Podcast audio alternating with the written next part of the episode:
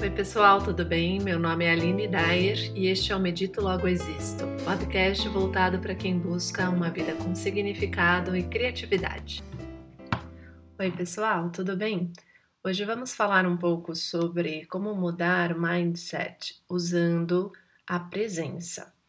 Nós vamos começar e vamos usar como exemplo o mindset do estresse, que é algo muito constante hoje em diferentes circunstâncias. Bom, como já falamos antes, a forma como a nossa mente foi configurada é o que nós chamamos de mindset. Ela foi configurada para funcionar de uma determinada forma, tenha sido voluntariamente ou não. Esse padrão de funcionamento mental, ele vai designar como o cérebro vai operar e, por consequência, quais as respostas orgânicas e emocionais a seus comandos. Quando se vive em estresse crônico, a configuração mental tende a reforçar alguns ciclos viciosos de resposta às mesmas circunstâncias, às mesmas pessoas e às vezes até mesmo em novos contextos.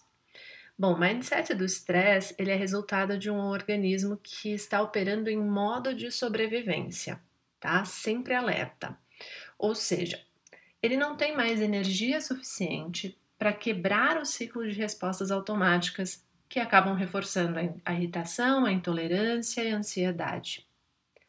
Bom, como já falei no episódio 3 de mudança de mindset, o primeiro passo é mudar hábitos, com o objetivo de aumentar o nível de vitalidade. Então, seu primeiro objetivo é mudar o nível de vitalidade, ou seja, aumentá-lo, né? E, por exemplo, uma das formas é melhorar a sua alimentação.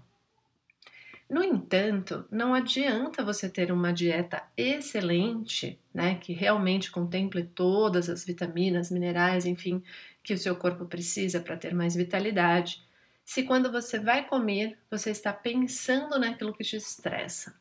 Então, o exercício que é preciso fazer é estar presente naquilo que você está fazendo, né? buscando perceber, por exemplo, enquanto você está se alimentando, buscando perceber o estímulo ou cada um dos estímulos aos seus sentidos. Então, observar o que você está comendo, ver com mais clareza, né? Ou estar mais atento a essas nuances, ouvir o som, né, da comida, é, sentir o aroma, perceber com clareza o paladar de cada coisa e, dependendo do caso, até dá para usar também a percepção tátil, depende do que você está comendo, né? Bom, quando você dá atenção aos seus sentidos, em quaisquer circunstâncias, esse é só um exemplo, você se mantém o que nós chamamos de mindful, ou quando você está com a atenção plena naquilo que você está fazendo. Quando você exercita, né, o que nós chamamos de mindfulness, você faz o exercício de trocar os seus pensamentos que são lá automatizados, que estão até aleatórios, porque não tem relação com aquilo que você está fazendo, por pensamentos relativos ao que você faz. Então, a princípio, e isso nós vamos falar no próximo episódio, tá? Sobre as mentalizações e visualizações especificamente. Mas, a princípio, a ideia é que você perceba melhor aquilo que você está fazendo perceba o seu próprio corpo, né? Consiga perceber todo o processo da, da, da alimentação, digestão, processamento alimentar de uma forma prazerosa para você. E observar os, os estímulos aos seus sentidos, especialmente quando você está se alimentando, torna o ato de comer muito mais prazeroso e, por consequência, o seu corpo vai se preparar mais especificamente para isso, para processar esse alimento e assimilar melhor tudo aquilo que ele provê. Muito bem, a ideia é que você treine em fazer isso todos os dias, em todas as refeições, e depois vá fazendo o exercício de colocar essa, essa percepção mais atenta, né, em tudo que você faz. Então, às vezes você vai conversar com alguém. Quais são os sentidos que estão sendo estimulados naquele momento?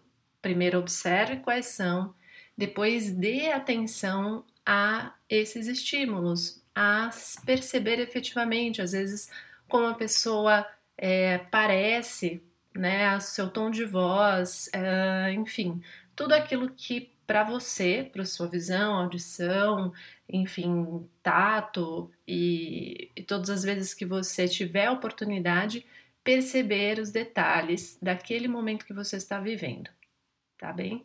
Então, esse é o primeiro exercício.